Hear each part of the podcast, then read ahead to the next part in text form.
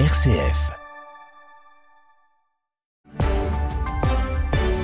RCF, il est 19h. Le journal Baptiste Madinier.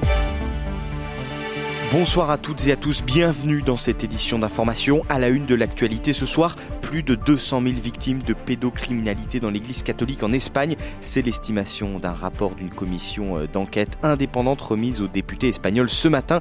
On y revient dans un instant.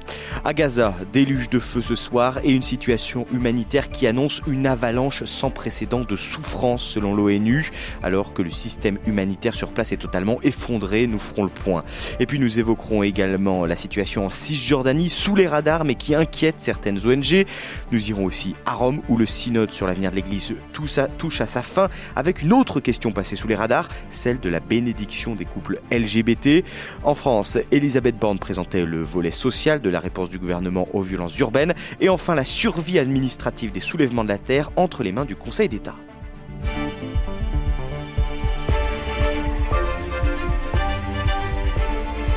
C'est une première en Espagne, le premier rapport sur les violences sexuelles commises par des membres de l'Église catholique. Il a été dévoilé aujourd'hui. L'enquête du défenseur du peuple estime que plus de 200 000 mineurs ont été abusés par des prêtres ou des laïcs. Les précisions, Jean-Baptiste Labeur. Oui, plus de 200 000 mineurs, mais au total 440 000 victimes, chiffre estimé à partir d'un sondage sur un échantillon de 8 000 personnes. Selon cette enquête, la moitié a été abusée par des prêtres ou des religieux, l'autre par des laïcs qui travaillaient dans leurs institutions. Les hommes représentent 65% des personnes agressées sexuellement par un prêtre ou un religieux. L'Église espagnole a toujours refusé une enquête exhaustive sur la pédocriminalité et les abus sexuels en son sein. Alors la constitution d'une commission indépendante avait été approuvée en mars 2022 par les députés espagnols.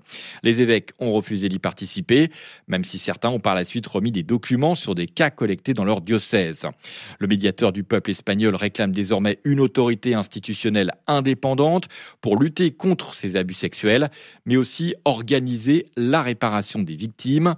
La conférence épiscopale espagnole a, elle, convoqué une assemblée extraordinaire le 30 octobre pour étudier et évaluer ce rapport. C'est un moment de vérité. L'histoire nous jugera. Nouveau cri d'alarme sur la situation humanitaire à Gaza de la part du secrétaire général de l'ONU, Antonio Guterres. Tout à l'heure, à Jérusalem, le directeur de l'agence de l'ONU pour les réfugiés palestiniens a estimé que beaucoup plus de gens allaient mourir dans l'enclave si Israël ne relâchait pas son blocus. Il appelle à une aide significative et continue qui ne parvient pas pour l'instant à s'organiser depuis le début de la guerre. Pour la première fois depuis le 7 octobre, la Croix-Rouge est parvenue euh, cet après-midi à entrer dans la bande de Gaza. Les précisions ce soir d'Étienne Pépin. Selon le CICR, plusieurs médecins spécialisés dans les blessures de guerre sont munis de matériel permettant, je cite, de soigner 1000 à 5000 personnes. Une goutte d'eau dans un océan de besoins entre les bombardements et le manque de carburant dû au blocus israélien. Un tiers des hôpitaux de l'enclave palestinienne sont hors service selon le Croissant Rouge palestinien. Sauf qu'Israël refuse d'envoyer du carburant et de soutenir les hôpitaux gazaouis. Le porte-parole de l'armée israélienne assurait tout à l'heure qu'il était détourné par le Hamas. Le Hamas utilise les hôpitaux comme des centres de commandement et comme des cachettes pour ses terroristes et ses dirigeants. De plus, je peux assurer qu'il y a du carburant dans les hôpitaux de Gaza. Et le Hamas détourne ce carburant pour ses propres infrastructures. Le Hamas a officiellement démenti ces allégations. Reste que le carburant n'arrive pas et que l'aide humanitaire entre dans la bande de Gaza au compte-gouttes. Depuis le 21 octobre, seulement 74 camions d'aide sont arrivés depuis l'Égypte dans la bande de Gaza, selon les Nations Unies. De son côté, Emmanuel Macron appelle à une trêve et veut bâtir une coalition humanitaire avec plusieurs pays. Le président français espère évacuer rapidement les 170 ressortissants français bloqués dans la bande de Gaza. Pour la deux, merci Étienne Pépin. Et pour la deuxième nuit consécutive, l'armée israélienne a mené un raid terrestre dans la bande de Gaza. Cette incursion nocturne est un prélude à une opération terrestre de grande ampleur selon l'armée. Et puis, en plus de la situation alarmante à Gaza, certaines ONG appellent à ne pas oublier les autres civils palestiniens situés dans les autres territoires palestiniens, ceux de la Cisjordanie. Eux aussi paye le prix de l'attaque du 7 octobre, selon Jean-Raphaël Poitou, responsable Moyen-Orient pour Action contre la faim. Écoutez. Il y a une recrue de la violence en Cisjordanie occupée qui, pour l'instant, n'est pas vraiment encore euh, à la lumière euh, des médias parce que tout le monde est centré sur Gaza. Mais ça a un impact. Depuis le 7 octobre, il y a plus de 540 personnes qui ont été déplacées par l'armée israélienne qui ont dû quitter leur maison.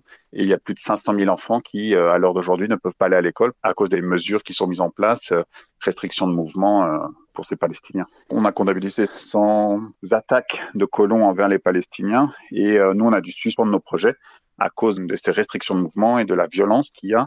Donc on ne peut même pas assister certains de, des Palestiniens voilà, et on l'a appris il y a quelques minutes, Gaza subit actuellement d'intenses bombardements israéliens, un déluge de feu sans précédent selon l'AFP. Les communications ainsi qu'Internet ont été coupées. Dans le reste de l'actualité ce soir, les 27 continueront d'apporter leur soutien financier, économique, humanitaire, militaire et diplomatique à l'Ukraine. C'est l'engagement des États membres de l'Union européenne en conclusion du sommet qui s'est achevé aujourd'hui à Bruxelles. Consensus de façade alors que la Slovaquie a annoncé hier l'arrêt des livraisons de matériel militaire à Kiev et que Viktor Orban s'est dit fier d'avoir un canal de discussion avec Vladimir Poutine. Et puis surtout, les 27 vont devoir trouver un consensus d'ici décembre sur la manière de financer cette aide qui pèse cher dans les budgets de l'UE et dans les budgets nationaux. On vous en parle chaque soir sur RCF. Nous partons à Rome pour prendre des nouvelles du synode qui doit dessiner l'avenir et les orientations futures de l'Église. Et parmi les points de débat, la bénédiction des couples homosexuels. C'était un sujet annoncé comme l'un des points majeurs de débat avant le synode. Et pourtant, il semble qu'il soit passé un peu inaperçu. Certaines délégations synodales, notamment d'Afrique, d'Asie ou d'Amérique latine, ne veulent pas entendre parler de ce sujet. Il sera quand même abordé dans la synthèse publiée demain soir. Voici l'analyse de Cyprien Viette, journaliste de l'agence Immédiat à Rome. Sur la question des bénédictions de couple homosexuel, le pape a donné une indication assez précise avant le synode avec les réponses au Doubia. Euh, en gros, c'est euh, vous pouvez le faire, mais en toute discrétion. Il a dit n'établissons pas de règles générales au niveau des conférences épiscopales parce que ça risquerait de, de cristalliser des oppositions trop radicales entre les différents pays. La position, par exemple, des évêques de Flandre de dire on bénit des personnes. Le pape n'a pas dit non, mais il a dit que c'était inopportun de faire des règles générales. Donc là, euh, je pense qu'effectivement le sujet sera dans le rapport de synthèse. Certains évêques en ont parlé lors des briefings, je me souviens notamment le cardinal Tobin de New York, euh, qui appartient aussi à cette frange de l'Église américaine assez euh, ouverte, on va dire. Le cardinal Tobin a dit que, par exemple, euh, un mouvement LGBT avait été reçu dans sa cathédrale. Il a demandé à un évêque auxiliaire de les recevoir et il a dit rien n'est plus beau qu'une Église ouverte. Voilà, et la synthèse de ce synode sera publiée demain. On y reviendra lundi matin dans la matinale avec Nathalie Bécard, la sous-secrétaire du synode à la synodalité, l'une des co-organisatrices de l'événement.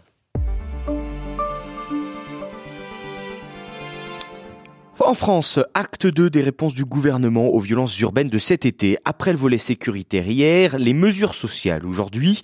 En déplacement à Chanteloup-les-Vignes dans les Yvelines, le comité, pour le comité euh, interministériel des villes, pardon, la première ministre Elisabeth Borne a annoncé une batterie de mesures à destination des banlieues et des quartiers prioritaires de la ville. Alors Grégoire Gindre, que faut-il retenir de ces annonces de la première ministre? Et d'abord, Baptiste, que la politique de la ville évolue. Elisabeth Borne veut demander au préfet de ne plus attribuer de logements ou de créer des places d'hébergement d'urgence dans les quartiers prioritaires. Objectif, favoriser la mixité sociale en clair, permettre aux plus précaires de vivre ailleurs que dans les quartiers défavorisés. Deuxième annonce, le déploiement d'une politique de testing pour lutter contre les pratiques discriminatoires à l'embauche. Le principe, soumettre deux CV, deux dossiers comparables à une entreprise, différenciés par un seul point pouvant faire l'objet d'une discrimination. Il est inacceptable que certains noms ou certaines adresses puissent condamner au chômage, a insisté la Première ministre. Enfin, les services publics devraient être renforcés, les horaires d'ouverture des collèges allongés de 8h à 18h à partir de la rentrée 2024 tout comme l'ouverture systématique des écoles dans la dernière quinzaine d'août, une manière aussi de soulager les parents. Merci Grégoire. Le Conseil constitutionnel valide le projet controversé d'enfouissement des déchets nucléaires à Bure dans la Meuse. Il y a en fait deux volets dans la vie qu'ont rendu les sages tout à l'heure. Et d'abord, et c'est une première, il consacre un nouveau principe dans le droit français, l'obligation de préserver le droit des générations futures à vivre dans un environnement équilibré et respectueux de la santé, je cite. Ensuite, il estime que le projet d'enfouissement de Bure présente suffisamment de garanties et que justement ces dispositions euh, du projet ne méconnaissent pas le droit des générations futures et sont conformes à la Constitution. Autre décision très attendue, celle sur les soulèvements de la terre. Vont-ils finalement être dissous? Une audience au Conseil d'État s'est tenue cet après-midi à ce sujet. Pour rappel, le mouvement écologiste est notamment impliqué dans l'organisation de la manifestation contre les méga-bassines de Sainte-Soline. Fin juin, le ministre de l'Intérieur avait pris un décret pour dissoudre le mouvement, décret suspendu en urgence en août par le Conseil d'État. Les juges délibèrent maintenant euh, sur le fond, avec une décision qui pourrait avoir euh, des conséquences sur d'autres mouvements qui utilisent la désobéissance civile. C'est en tout cas l'un des enjeux identifiés par euh, Basile Dutertre, l'un des porte-parole du mouvement. L'enjeu crucial de cette audience, c'est de savoir si la désobéissance est un motif suffisant pour dissoudre un collectif ou une organisation, ce qui implique derrière que ces gens qui sont dissous, le simple fait qu'ils se réunissent, le simple fait qu'ils se revendiquent des soulèvements de la terre, les rend passibles de 3 ans d'emprisonnement et 75 000 euros d'amende. C'est ça la, la réalité aujourd'hui des conséquences. Et ce serait un précédent dangereux qu'une organisation qui appelle à la désobéissance pour des raisons écologiques soit dissoute. Ce serait la première fois que des dégradations simples, qui ne sont pas des violences, engendreraient la dissolution d'une organisation. Mais à ce moment-là, il faut dissoudre les faucheurs volontaires qui fauchent des OGM, faut dissoudre euh, Greenpeace dès qu'ils ouvrent un cadenas et qu'ils rentrent dans une centrale nucléaire pour arrestation nucléaire faut dissoudre euh, la CGT solidaire quand ils font des blocages et euh, qui brûlent des palettes euh, et qui cassent des portails. À ce moment-là, on va dissoudre tout le monde. Voilà, et la décision a été mise en délibéré. Les sports avant la grande finale de demain à 21h entre l'Afrique du Sud et la Nouvelle-Zélande place ce soir à la petite finale de la Coupe du Monde de rugby. L'Argentine et l'Angleterre s'affronteront à 21h pour la troisième place du tournoi tout à l'heure. Et puis attention ce week-end et même dès ce soir, si vous êtes dans le Finistère, la Charente-Maritime, la Gironde, les Landes ou les Midi-Pyrénées, ils sont vigilance orange au cru. Ils seront rejoints demain par le Finistère, le Morbihan, la Loire-Atlantique, la Vendée, la Charente-Maritime, cette fois pour euh, des vagues submersion dans un contexte de grande marée avec des vagues de 5 à 6 mètres attendues. C'est la fin de ce journal. Merci à tous d'avoir été à l'écoute. Merci à Pascal Gauthier qui était à la technique ce soir. Bonne soirée à tous.